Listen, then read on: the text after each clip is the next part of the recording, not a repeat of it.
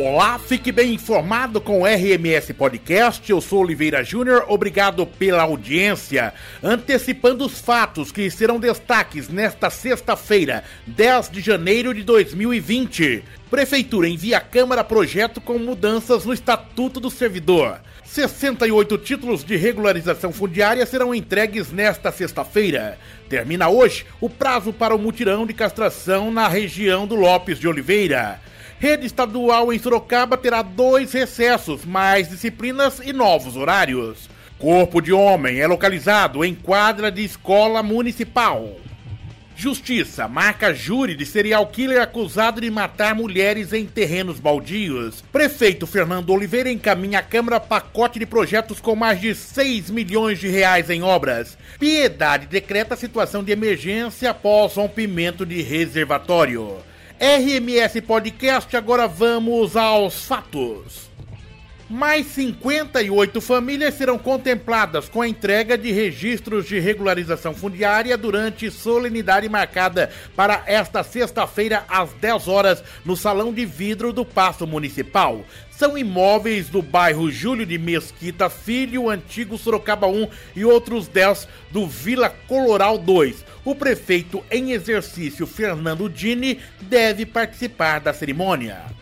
E o prefeito de Votorantim, Fernando de Oliveira Souza, encaminhou nesta quinta-feira para a Câmara Municipal quatro projetos de lei que somam mais de 6 milhões de reais de obras para a cidade, incluindo recapes de ruas e avenidas, entre elas a finalização da Avenida Luiz do Patrocínio Fernandes, o alargamento do pontilhão ferroviário da Chave, a implantação de ciclovia no Promorá e a revitalização da estrada do Lajeado, que proporcionará a reurbanização da entrada da cidade. O ano letivo 2020, com cerca de 53.900 estudantes das 84 escolas estaduais da rede de ensino de Sorocaba, começa no próximo dia 3 de fevereiro, com mudanças no calendário escolar novos horários e disciplinas e aumento do número de escolas em período integral que passam de 11 no ano passado para 17 este ano. A informação é da Secretaria Estadual da Educação.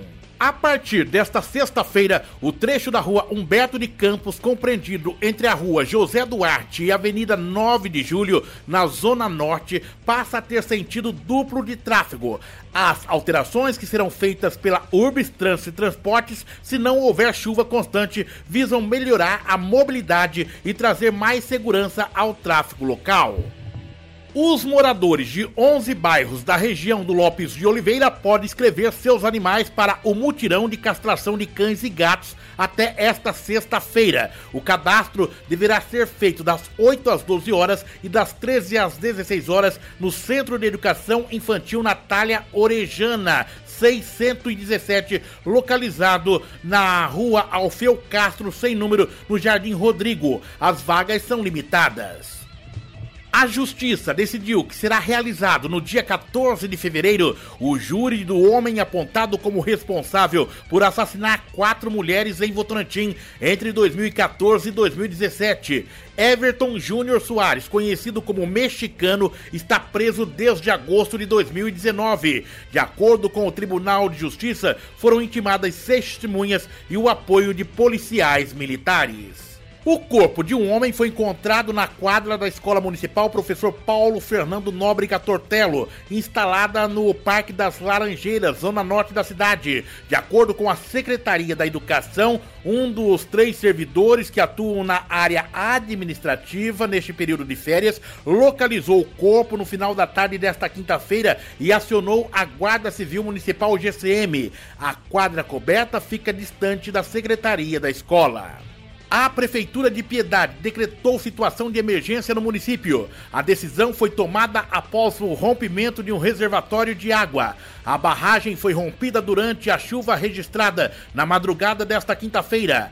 A região mais afetada foi o bairro Miguel Russo. Durante a tarde, a Secretaria de Desenvolvimento Social de Piedade iniciou um trabalho de cadastramento. O objetivo é saber quantas pessoas foram afetadas pelo rompimento da barragem. A última notícia: a Câmara de Sorocaba deve analisar o projeto de lei assinado pelo prefeito em exercício Fernando Dini, propondo alteração na redação de dispositivos da lei que trata do Estatuto dos Servidores Públicos Municipais. Com um pedido de apreciação em regime de urgência pelo Legislativo, o projeto de Dini altera questões relativas ao afastamento por luto, gozo de férias, licença paternidade, gestantes e atrasos no registro do ponto dos servidores. RMS Podcast Previsão do Tempo. A sexta-feira em Sorocaba será de sol com muitas nuvens, pancadas de chuva à tarde e à noite. Temperatura mínima 21 graus e a máxima pode chegar na casa dos 32 graus. RMS Podcast Web Rádio. Baixe o aplicativo Play Store. RMS Radar Metropolitano. Aguarde RMS Podcast, o seu portal de notícias, uma forma diferente de você ficar bem informado.